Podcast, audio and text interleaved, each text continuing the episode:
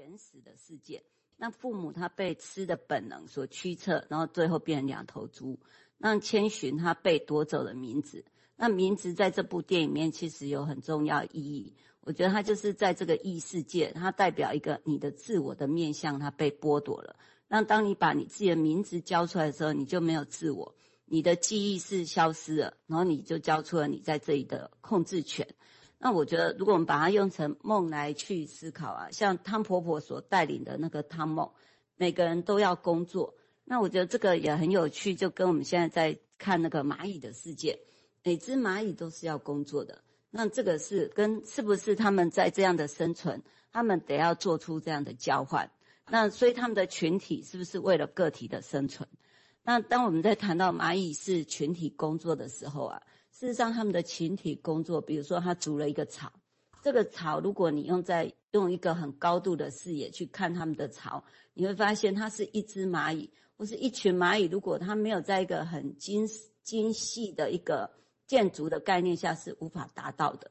那我觉得这就好像说，当他们开始去诶决定有个工作，那么他们就好像在梦里面，然后去寻找那个工作一样。那诶，就是在我们中国有一个那个故事嘛，就是那个南柯一梦，他其实也讲到那个蚂蚁。那当那个人醒来的时候，他去找那个树下是有个蚁穴。然后挖开来，那个蚁穴就好像梦中的那个国家里面的那个大厅。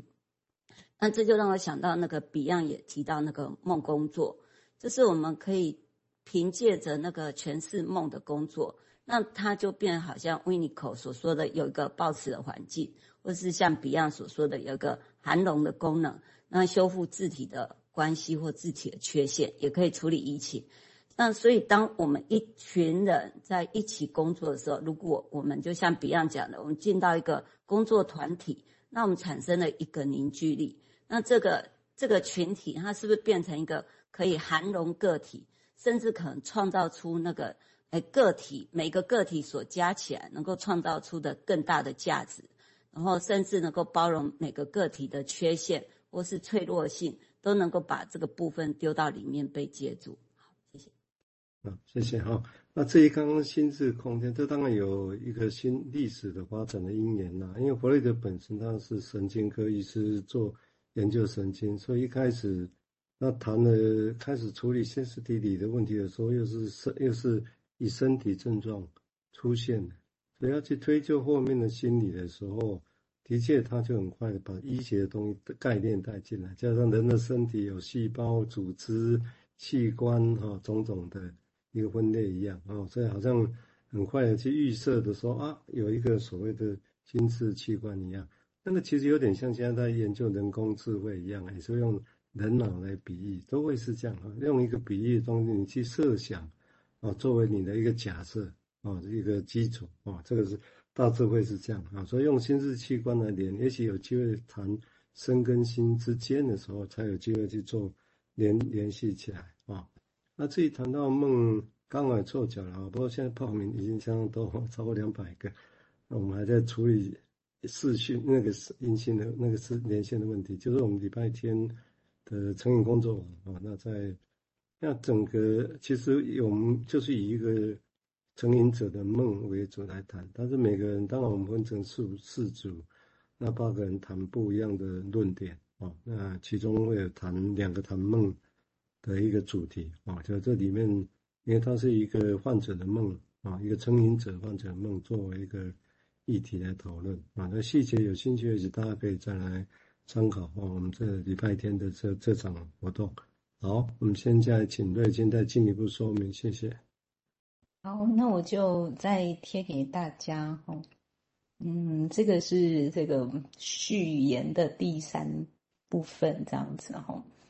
好，那第三部分刚刚讲到人跟蚂蚁的不同嘛，哈，那呃好像讲到的是说，哎，那刚刚是讲到，哎，那人有这个所谓至少有三个因素的指引，我们演化哦，制约还有假设哦，就可以思考一些事情。但蚂蚁呢，蚂蚁的人生是怎么样哦？他就说蚂蚁却做不到这一些，哦，只能依循演化所赋予的本能来行动。蚂蚁的脑身体比例虽然极高，但是其小小的脑部神经元的数目只有人类的数十万分之一。因此，蚂蚁的制约与思考必须借由数十万只蚂蚁来达成。要完成一个使命，或许得要经历各种尝试的无数牺牲，才能找到真正可行的方法。哦，那看似呢，蚂蚁这一种残酷的这种生存法则，其实是借着呢，呃，旧生命的尽情挥霍，以及新生命的快速加入，来完成人类借由脑部突触不断消长所达成的事。好、哦，这种借由化学讯号达成的一个聚落呢，在很多方面超过人类个体所能。透过极端彻底的一种绵密的分工，蚂蚁的聚落呢，拥有。呃，这个数十万只天线的这个超级生物哈，哦，虽然他们好像有有所受限哈，但是呢，集结起来力量哈是蚂蚁大军，其实很惊人哈。他就说，在集体的行动下，这种消化、排泄、免疫、循环、防卫、攻击、探险、生殖、思考、沟通、创作等等呢，都被带到不同的层次。哦超越了个体大小的限制，哈，这个是这本书好看的原因啊，哈，因为蚂蚁的聚落呢，哈，以一个集体逻辑，我们比较不熟悉，我们也比较是在研究个人的逻辑，哈，那运作着人类个体的各种功能，而这种功能中的每一个，哈，都值得我们仔细的玩味。作者让我们不仅是认识了蚂蚁，也从蚂蚁看见了自己。哦，但是这个类类比呢，并没有停停留在个体的层次。我们不只看见自己，还看见了，呃，我们同时也是身处在人类社会中的自己。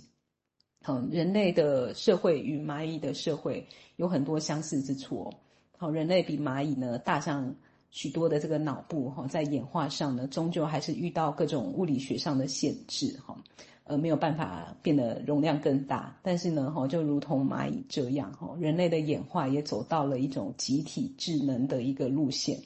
强调沟通与合作，而非个别的表现。好，这个部分是周医师的这个摘录的第三段的部分，这样子啊。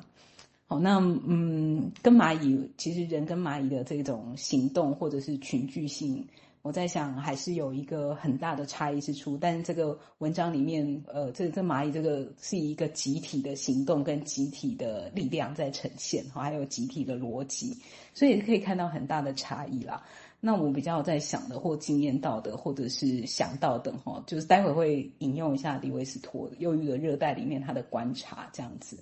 好，那人类是怎么样？人类比较会用一种不同的方式，哈，也许看得出来，也许看不出来，或是离群索居，跟蚂蚁不一样，哈。